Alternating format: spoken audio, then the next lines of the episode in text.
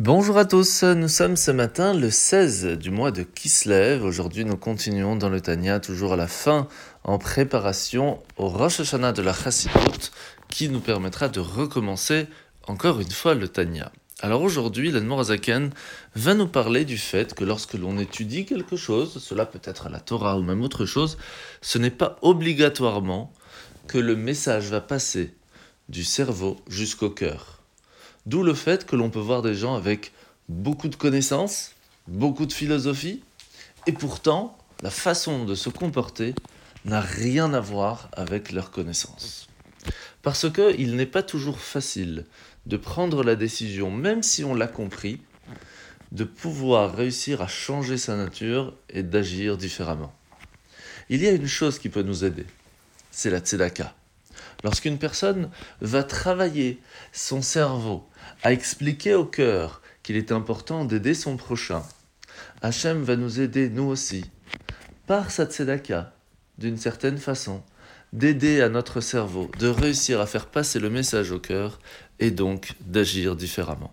D'où l'importance de la tzedaka, pas seulement à faire de façon générale, mais tous les matins, une petite pièce pour travailler cette envie de partager. De la même façon, il y a d'autres façons aussi de pouvoir euh, euh, changer, comme par exemple un enfant qui se trouve en classe et que le directeur rentre, tout de suite, le message va passer, attention, ça vaut pas le coup de faire des bêtises parce que je vais avoir peur, je vais avoir une punition, donc je me calme. De la même façon, si on comprend que Kadosh Baruch Dieu se trouve à côté de nous, chaque instant de notre vie, qu'il nous regarde, qu'il nous observe, dans ces cas-là, on pourra alors ressentir vraiment aussi dans notre cœur qu'il faut faire attention à nos actes. La mitzvah de ce matin, c'est la mitzvah positive numéro 138. Toute terre en Israël qui était achetée à un certain moment, au moment du Yovel, du jubilé, à la cinquantième année, tout va revenir aux tribus qui ont euh, reçu cette terre d'Israël lorsque nous sommes rentrés en Israël. Mitzvah négative numéro 227, c'est l'interdiction de vendre une partie de la terre d'Israël, sauf si cela va changer au moment du Yovel. Mitzvah positive numéro 139, toute maison qui se trouverait dans une ville entourée de murailles au moment de, la rentrée en Israël avec Yeshua, par contre, pourra revenir chez son propriétaire premier la première année de sa vente, mais pas plus tard, après elle n'aura pas besoin de revenir au moment du Yovel. La paracha de la semaine. Alors nous sommes parachat Vaishlach, nous voyons qu'Esav va offrir à Yaakov de l'escorter, lui et sa famille, pour rentrer en Israël. Mais Yaakov va décliner cela et va lui dire T'inquiète pas, avance, moi c'est plus long, j'ai toute une famille, toi tu es avec des soldats, et je te rejoins au mont Seir.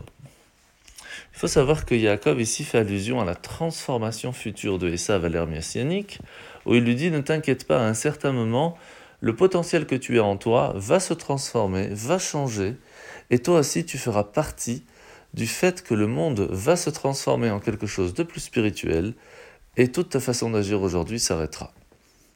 Il faut savoir que Esav nous propose de nous accompagner pendant cet exil. Et nous dit sache que voilà, je serai avec toi, il y a toute une façon d'agir, euh, il y a la mode, il y a etc. etc. Et c'est là que Yaakov lui répond non, je ne veux pas que tu m'accompagnes, je ne veux pas être dominé par Esav, je veux pas que mon attitude soit régentée par l'exil que nous avons aujourd'hui.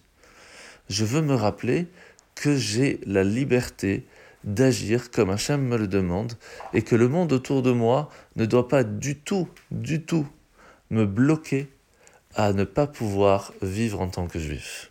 À l'inverse, à un certain moment, nous réussirons à ce que le monde autour de nous, pas seulement ne va pas nous empêcher de vivre comme un juif, de vivre notre judaïsme, mais à l'inverse, nous aidera à le faire comme on le fait ce matin, avec des choses modernes, on étudie la Torah. Bonne journée à tous